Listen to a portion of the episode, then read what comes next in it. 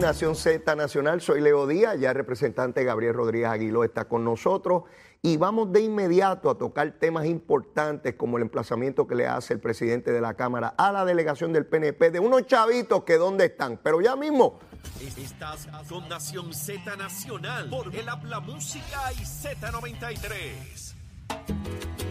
Gabriel, buen día, saludos, ¿cómo estás? Estoy bien, gracias a Dios, Leo. Buenos días para ti, buenos días para todos los amigos y amigas que te sintonizan a través de todas las plataformas en Nación Z.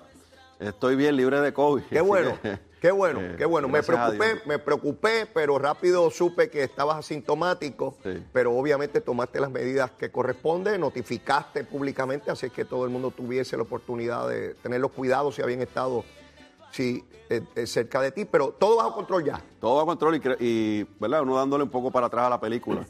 Eh, pues es bien difícil en el caso mío, que estoy eh, en contacto con tantos eh, públicos y en lugares. Así es. Es un poco difícil, pero dándole un poco para atrás a la película, yo creo que eh, cuando yo llegué a Puerto Rico el domingo en la tarde ya había pasado el periodo este de, de contagio, porque de ahí en adelante pues no, no he tenido ninguna notificación de personas que estuvieron cerca de mí, por ejemplo, en el mensaje del gobernador, Ok. en la sesión de ese día, aquí en Nación Z, que estuve contigo Ah, sí, por la sí, mañana, sí. De, de- de algún contagio. Así que gracias a Dios, pues, pues no pasó a mayores y, y lo pasé tranquilo en mi casa, eh, atendiendo las calabazas eh, y atendiendo otros asuntos. otros asuntos. Lo vi, lo vi. Oye, esas calabazas se ven Tacho. extraordinarias. Eso, eso es cosechado por ti, ¿verdad? Correcto, correcto. Nosotros, pues, me, me entretengo un poco cuando tengo tiempo. eh, Tengo un tengo terrenito y, y siembro dos o tres cositas y, y me entretengo, me entretengo. Oigan bien, oigan bien. Este legislador manda y va. Vaya y siembra y todo. ¿Cuántos legisladores siembran? Digo, a lo mejor siembran otras cosas, pero estoy hablando de, de,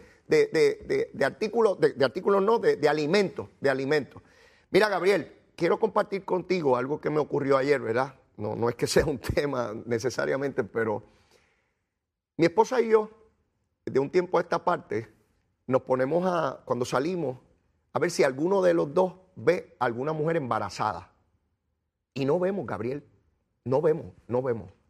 Las tasas de natalidad se han caído en Puerto Rico de una manera dramática y particularmente los jóvenes entienden que las condiciones económicas y las condiciones de vida que le quieren dar a sus hijos, pues en esta etapa no, no- no- les es permitido, ¿verdad? Por distintas razones. Y, y vemos muchos jóvenes que, que han pospuesto y algunos hasta eliminado la posibilidad de tener hijos. ¿Por qué traigo esto? Porque ayer estoy en un restaurante en el área de Atorrey y entra esta pareja joven con unos gemelitos, preciosos, preciosos. Están en esta etapa de los cachetes que uno lo que quiere es apretarlos, ¿verdad? Entran, se sientan y noté que mucha gente los miró y la dueña del restaurante en un punto, a viva voz, le dice a, la pareja a distancia que qué bueno que tienen niños, que qué alegría ver esos niños, que ya no se ven niños y pide un aplauso y todo el mundo en el restaurante aplaudir. Y yo miraba aquella escena, decía, wow, a donde hemos llegado, donde felicitamos a las parejas que deciden traer, traer niños a este mundo. Y pensaba a la misma vez en el proyecto sobre el aborto. Me llegaron a mi mente tantas cosas a la vez. Una población, pero, pero Gabriel, todo el mundo aplaudiendo contento. eh, aquella, aquella situación que destacaba, porque ella sintió lo mismo que sentí yo y me imagino que la mayoría de los que estábamos allí, niños, niños, mira dónde hay niños. Este, no sé si has tenido la oportunidad de, preguntarte lo mismo o, de estar en situaciones como esa. No, he estado en esas situaciones, pero ciertamente tienes mucha razón. Ya eh, es bien escasas eh, la- las mujeres embarazadas que uno pueda ver. Por ejemplo, en Ciales hay un CDT que, que da eh, tratamiento a madres embarazadas y demás, el programa del gobierno.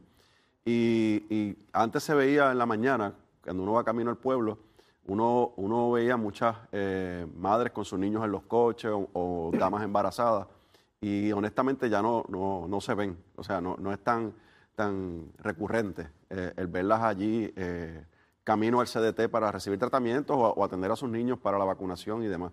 Eh, eh, es, un, es una realidad que tenemos en Puerto Rico, eh, lo he discutido aquí contigo. Sí. Hace unos años atrás, cuando yo empecé la legislatura, presidí la Comisión de Salud y los nacimientos estaban sobre 50 mil al año. Ahora apenas está en 22, 23 mil al año. Eh, el, el número dramático es en, las- en las Se gradúan más de cuarto año de los que entran a kindergarten en las escuelas. Y eso nos está planteando y nos estamos haciendo de la vista larga eh, como con otros problemas que, que- que se ven, los, tenemos en nuestras narices y no nos percatamos. Y es que eh, estamos, vamos a tener una población en 10, 15 años de adultos mayores, no de niños. No, no, no, no tenemos que preparar escuelas para los niños, tenemos que preparar espacios para, Égidas. para, para adultos mayores, Ajá. donde, donde puedan estar, tener calidad de vida, donde puedan tener un punto de encuentro. Y, y e- eso no- nos plantea un gran reto como gobierno de cara al futuro. Eso, eso que plantea, probablemente necesitemos muchas menos escuelas o escuelas vacías y muchas más égidas. Eso plantea unas situaciones inmensas que tienen que resolver los problemas. ¿Y tú sabes lo que se me parece? A cuando los gobiernos le daban la pata a la lata de, de la deuda y todo el mundo decía, bueno, pues yo resuelvo ahora y que venga el próximo gobierno hasta que llegamos a la quiebra. Y un poco estamos a punto de una quiebra po- poblacional, una bomba demográfica que no queremos atender y, situaciones como la de ayer, parecía de una película, Gabriel, donde empieza a aplaudir la gente en un restaurante porque llegó una pareja con niños y felicitándolo porque nacieron criaturas. Eh, eh, parece de una película, pero nada, quiero ir contigo al, tema que, sé que te ocupa en la Cámara de Representantes. Y es que Tatito Hernández ayer en una, que no entendí, al día de hoy no entiendo, sale públicamente a señalar que él está pidiendo a los legisladores que den un desglose de los dineros que a través de la autoridad de tierra ellos dispusieron. Entonces amenaza a la delegación del PNP con que los va a llevar al tribunal si no quieren entregarlo. Johnny Méndez le dice que no tienen manera de saber cuáles son los fondos. Yo no entiendo bien la controversia ni por qué la amenaza. Por favor, ilústranos. Bueno, te voy a, voy a empezar por qué la amenaza. Ajá. La amenaza es por la para provocar una distracción, Leo. Ok. Una distracción ante las situaciones que, que está enfrentando el- la legislatura y particularmente el Partido Popular Democrático. Eh, por ejemplo, con el caso de Salinas. Ajá. El caso de Salinas sacaron pecho, y eh, me imagino que hablaremos de eso más adelante. Seguro. Sacaron pecho, hicieron un montón de, de aseveraciones y de acusaciones, y hoy están aplazando eh, la investigación, tratando de, diluirla. Pues esto es una distracción para evitar eso. Eh, al igual que otros temas que tiene eh, Tatito Hernández de controversias dentro de la- su delegación y dentro de su partido. Para Tatito poder aprobar legislación, tiene que mirar hacia las minorías y ver dónde estamos nosotros con los proyectos para ponerlos en el calendario de votación final. Ayer se votaron solamente cuatro medidas que eran concurrencia, o sea, que eran medidas que ya habíamos votado anteriormente y en el proceso sufrieron unas enmiendas y regresaron a, a- a la Cámara. Eh, no son proyectos nuevos porque no tiene los votos en su delegación. Él no tiene el 100% de sus votos para todo lo que hacen en la legislatura. Pero, pero Gabriel, me estás diciendo que de esas cuatro medidas que estaban bajo consideración ayer, había legisladores del Partido Popular que, que no le votaron a favor. Bueno, eh, tuvieron que buscar las que no tenían problema en su delegación y que nosotros tampoco tuviésemos problemas para, para Por poderlas si, por si acaso había un desertor. Claro, claro. O no están presentes porque no llegan al Capitolio Ah. algunos de ellos.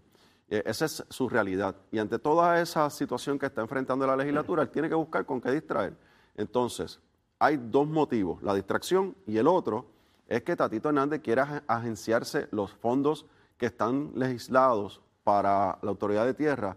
Él quiere reprogramarlos, él quiere cambiar esa ley para que es- esos eh, millones de dólares vayan a donativo legislativo. Lo que quería originalmente con el proyecto de 58 millones que no, que no, dio, pa- no se le dio Él paso. está buscando la manera, Tatito Hernández está buscando la manera de tener un pote, de tener un pote donde él pueda tener discreción él, no que la ley lo obligue como pasa con esta legislación en la autoridad de tierra, que todos los distritos tienen por partes iguales la misma cantidad. Él quiere tener el pote él para él tener el poder, irse a hacer campaña por los pueblos y, y a los legisladores que son eh, de su confianza, como él ya ha dicho, Ajá. pues darle, darle su dinerito y los que no son de confianza, pues no darle nada. Eso lo puedo entender, pero ¿por qué amenaza al PNP? Bueno, porque entonces está provocando la crisis para justificar la legislación que él está presentando, que es para mover esos fondos de la autoridad de tierra, que se dividen en partes iguales, para ponerlo en un pote en donativo legislativo. ¿Por qué en donativo legislativo, Leo? Porque eso es por legislación y el que tiene control de ese pote son los presidentes legislativos. Pero todavía hay algo que no acabo de entender. ¿Por qué él le está pidiendo a la delegación del PNP que desglose cada legislador de distrito cómo dispuso de los dineros? Y Johnny Méndez le contesta, no tenemos acceso a eso, no sabemos la cantidad de dinero que es, no sabemos dónde fueron asignados. Y entonces parecería, Tatito da la impresión, con lo que está haciendo, de que el PNP le está escondiendo algo de una información de corrupción. esa, esa es la implicación. Eso es lo que él quiere, eso es lo que quiere proyectar, que nosotros no somos transparentes en la dirección Eso, del PNP. eso. Pero para, para que Tatito lo sepa, por si no lo sabe, te lo informo- se lo informo aquí en Nación Z, porque sé que se, están pegados a este programa, es que en- ya nosotros, la delegación del PNP, un medio de comunicación nos los pidió, Ajá. una división esta investigativa, nos los pidió. Y nosotros todos le dimos un desglose al medio. Cada legislador del PNP de distrito le dio un desglose al medio de los fondos que habíamos eh, eh, no asignado, sino que habíamos recomendado, porque nosotros lo que hacemos es recomendar de los fondos que yo tengo asignados de la Autoridad de Tierra para el Distrito 13, que es el que yo represento, Ajá. de ese fondo yo identifico cuáles son las necesidades de mi distrito y hago unas recomendaciones a la Autoridad de Tierra para que se haga el desembolso o el proyecto, porque se hace Pues, el proyecto. pues vamos a tomar tu caso, vamos a, vamos a tomar tu caso.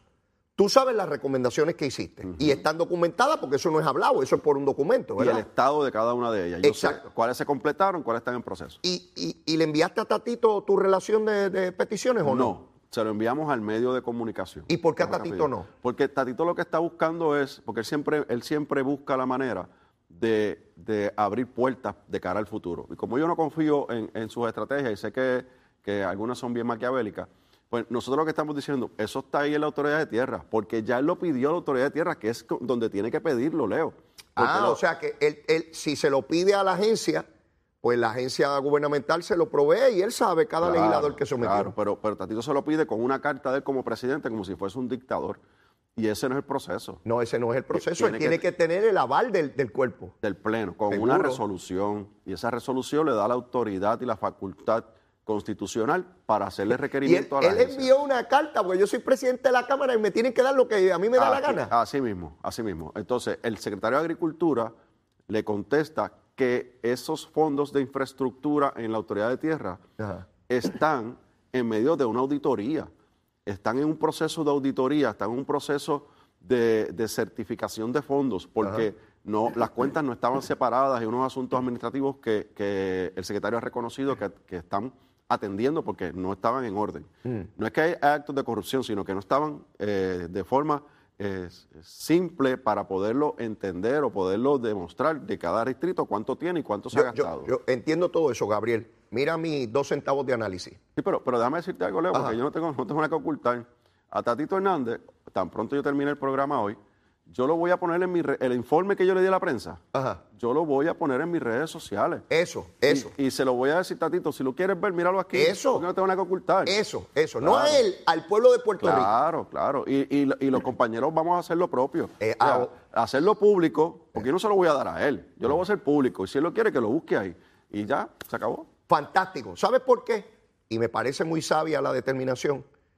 Porque si no va a ocurrir lo mismo que con las nóminas bajo la administración anterior, que Eva Prado las pedía, eh, no se las daban en la legislatura, ella fue a los tribunales y si tengo que ir al tribunal para pedirte algo que debiste haberme dado, es que estás escondiendo algo. Y esa es la implicación de Tatito. Pero algo importante, Leo. Lo que yo le puedo dar son las cartas que yo hice la recomendación. Claro, porque eso es, lo que, eso es lo único que tiene un legislador, no es más nada. Las cartas que di de recomendación. Ah, que si yo recomendé, por ejemplo, el- el- la reparación de, de- o un muro de contención para evitar un derrumbe en una comunidad. Ajá, Pues yo recomendé ese proyecto. claro.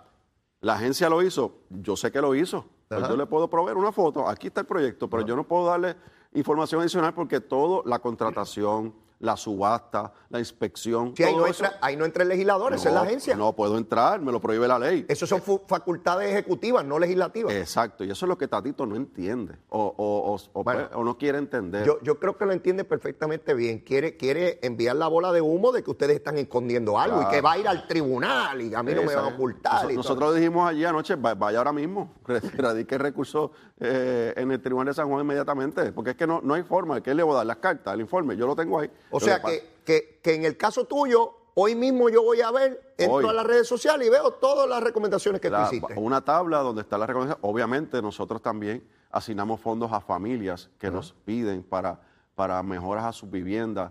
Por ejemplo, eh, yo le asigné fondos a una familia para un cuarto para un niño, unas facilidades para un niño en su hogar con impedimentos, porque no tenían los fondos, el gobierno no tenía los recursos, yo los identifiqué en la autoridad de tierra y se los asignamos. Pero yo no puedo poner el nombre de la familia. Claro, eso no, eso no, pues eso yo, no. yo puse pues la familia Rodríguez, Ajá. ¿verdad? Pues sin identificar mucho. Y eso es fácilmente constatable cuando uno va a la autoridad de tierra y le dice a la familia Rodríguez, de Rodríguez Aguiló, mira, aquí está el proyecto, esto es en el barrio tal, la calle tal, exacto. eh, la- eh, y aquí está la foto y esto fue lo que costó hacer el cuarto. Y Tatito y sus auditores pueden ir y pueden ir a buscar Seguro. la familia Rodríguez, el proyecto tal, y lo, lo van, a, lo van a encontrar Pues, hecho. ya, ya, veo, ya veo la bola de humo clarita Claro. que, que intentó, pero pues lo que hay es que tirarle una cosita y sacar el humo del medio. Mira, eh, quiero que hablemos un poquito sobre el caso de, de- de Elizabeth Torres. Veo en la opinión pública, Gabriel. Primero era que Elizabeth Torres no estaba haciendo nada, que estaba cobrando un montón de dinero, que eso era un robo público, que como el gobierno permitía eso. Bueno, 20 barbaridades. Se convirtió en un chiste viral. Exacto.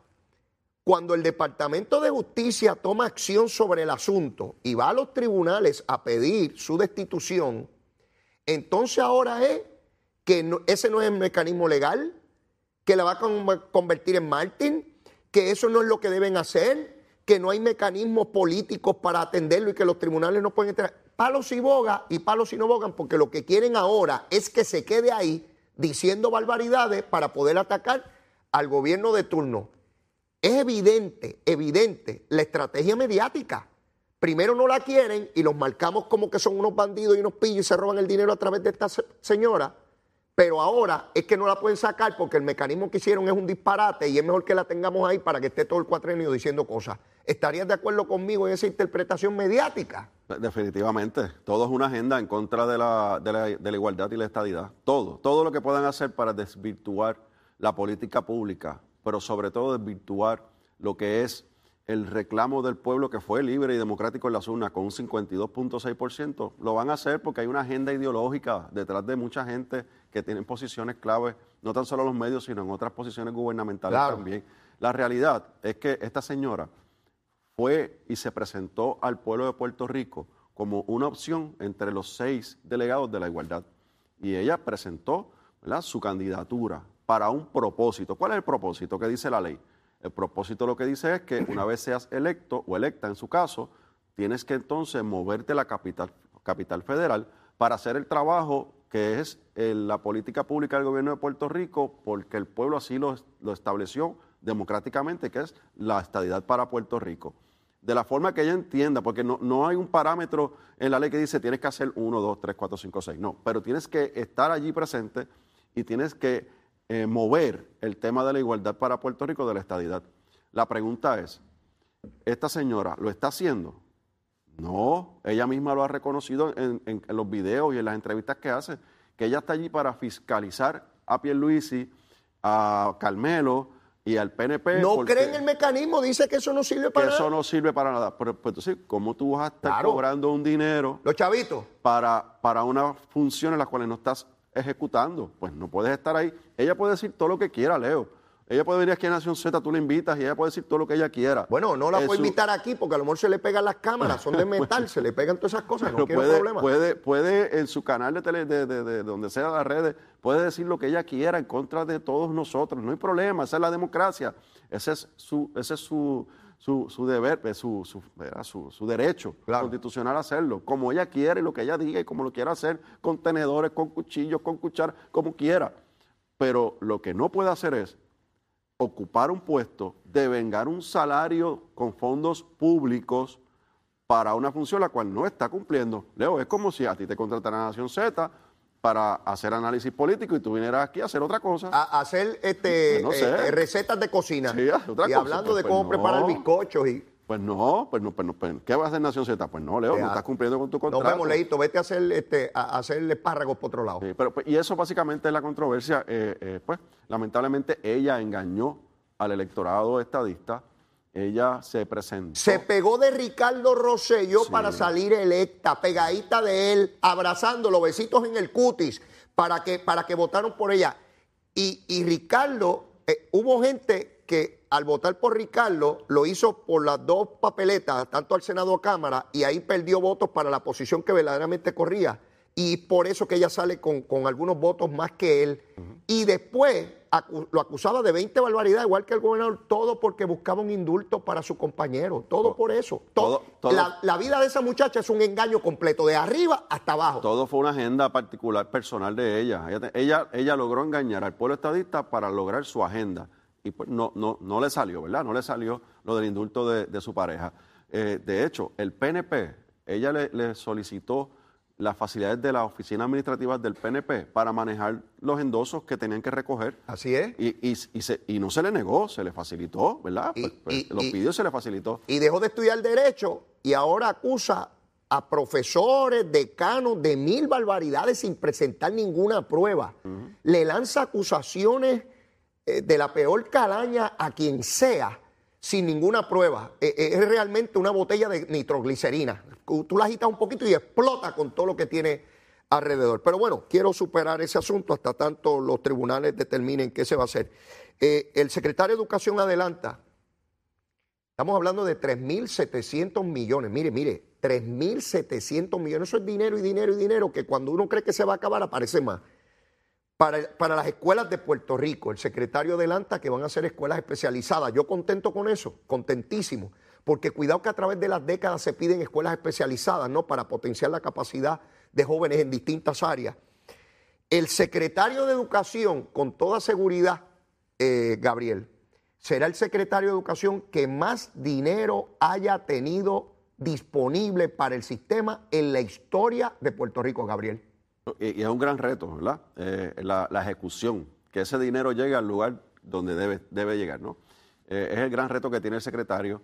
Eh, hay un equipo detrás de él en Fortaleza, la secretaria de la Gobernación y, todo el componente de la administración están bien pendientes a que esa, esa ejecución se dé, ¿verdad? Con prontitud, dejando un lado la burocracia. Yo estoy viendo las reparaciones en las escuelas. Hoy día, la escuela, por ejemplo, en Pozas de Ciales, están, están eh, remotos por dos semanas porque están reparando las columnas cortas y están sellando el techo.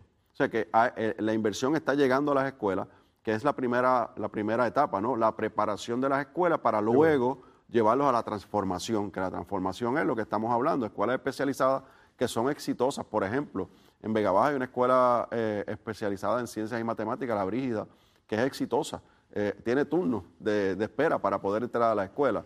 Eh, mi hijo estuvo ahí, así que yo puedo dar fe de los profesionales que están ahí, lo exitosa que es esa escuela, que, que muchos de estos jóvenes ya en el grado 11 tienen las cualificaciones para entrar a la universidad, de también Wow. que los preparan. Tremendo. Así que eh, escuelas de bellas artes que tanta falta nos hacen. Puerto Rico y tanto talento de, en las bellas artes. Y en un momento dado el Departamento de Educación hasta rezagó esa, esa clase, ese curso, que fue un, fue un error. Hay que fomentarlo. En Arecibo tenemos una escuela de las bellas artes. Yo creo que es importante fomentarlo. Escuelas del deporte. Este fin de semana, en las redes sociales, uno vio cómo, yo por lo menos estuve, bien- digo, estuve encerrado en casa, así que tuve tiempo, pero eh, uno, yo pude ver las competencias de baloncesto de todas las escuelas y colegios de Puerto Rico. Eh, jóvenes talentosos, pues entonces nosotros tenemos que crearle los espacios a estos jóvenes para desarrollar el deporte, el baloncesto, el voleibol, el soccer, la natación.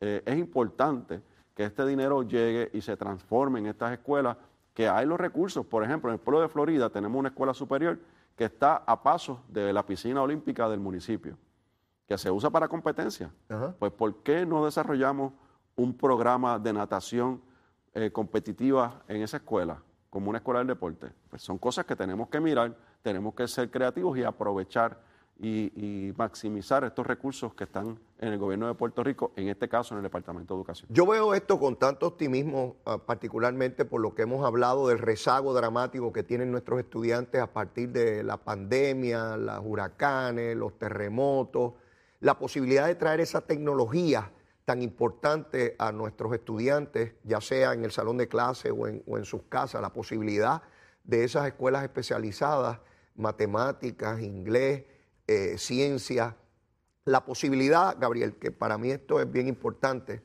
cambiar el paradigma que se ha hablado por tanto tiempo, donde creamos estudiantes conocedores de muchas áreas para ser empleados de alguien, porque no los educamos para ser comerciantes, empresarios, personas que tengan la capacidad del entendimiento del mundo financiero, que, que solo algunos tienen el privilegio de entender y manejar. Y en la medida en que la población tenga control de eso, puede hacer mejor uso de sus propios Da- recursos personales. déjame decirte algo, Leoso, en esa dirección. Como legislador de distrito, yo he recibido dos peticiones de dos escuelas. Una, la Escuela Superior Juan Antonio Correger de Ciales, que me- el maestro de, de arquitectura y robótica eh, tenían el título, pero no tenían el robot. Me pidieron que si podía ayudarlos con un robot, con- le asignamos más de 5 mil dólares, compraron el robot y hoy son el, el programa número uno en Puerto Rico. Van a representar a Puerto Rico en Atlanta en los próximos meses. Con fondos de esos, de los que están criticando, de los que Tatito quiere averiguar, Ajá. se- eh, le asigné los fondos para comprar ese robot. Pues tenemos un grupo de jóvenes que, que se están interesando, se insertan y, y quieren estar en la escuela porque tienen programas distintos a los que tradicionalmente Claro. vivimos tú y yo en las escuelas públicas. Eh, y eso es lo que tenemos que hacer. Y el otro es una escuela eh, secundaria donde me están pidiendo los fondos para un programa de costura. Y a mí me dicen, ah, por un programa de costura. La gente no sabe lo- lo- lo- el negocio que es ser un diseñador en Puerto Rico en Oh, este momento. Mire, mi hermano, Y es lo que tenemos que cultivar en esos jóvenes. si a mí me dijeran, mira, Leo, este, está fulano de tal en tal sitio que hace traje a la medida, puertorriqueño, está levantando esto a un costo módico, competitivo con lo que te cobran en una tienda, pues yo voy a ir allí a hacerme un traje a la medida, el trajecito de leíto bien chévere, como el monito de Santurce, ¿sabe?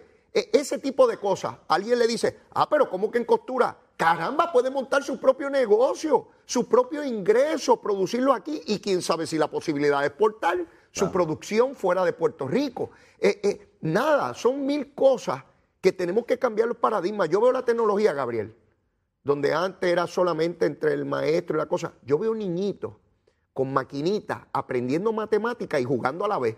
¿Qué mejor que entretenerme y a la misma vez aprender? Eso que- no era y- posible cuando yo me criaba. Y lo que yo digo, Leo, eh, eh, nosotros tuvimos que leer la charca. Algunos buscamos el resumen para no leer el libro. Así es. Pero, pero la realidad es que ahora tú puedes hacer al niño o al joven leer la charca, pero lo puedes hacer buscando información en las redes sociales, buscando información en, en los sitios estos de, de búsqueda, eh, eh, haciendo proyectos interactivos, presentaciones. Es el, cumples con el mismo propósito educativo, Claro. que, que es conocer eh, ¿verdad? la charca, su autor, su historia, pero lo haces de una forma distinta. Y eso es lo que va a representar el- un gran cambio en la cultura en Puerto Rico. Espero, espero eso con ansiedad y ver los resultados al menor, al, al- al tiempo más rápido posible. Pero mire, ahora venimos después de la pausa a hablar del mangle allá en Salinas y qué sabe y qué conoce y qué nos dirá Gabriel Rodríguez Aguiló. Llévatela, chero.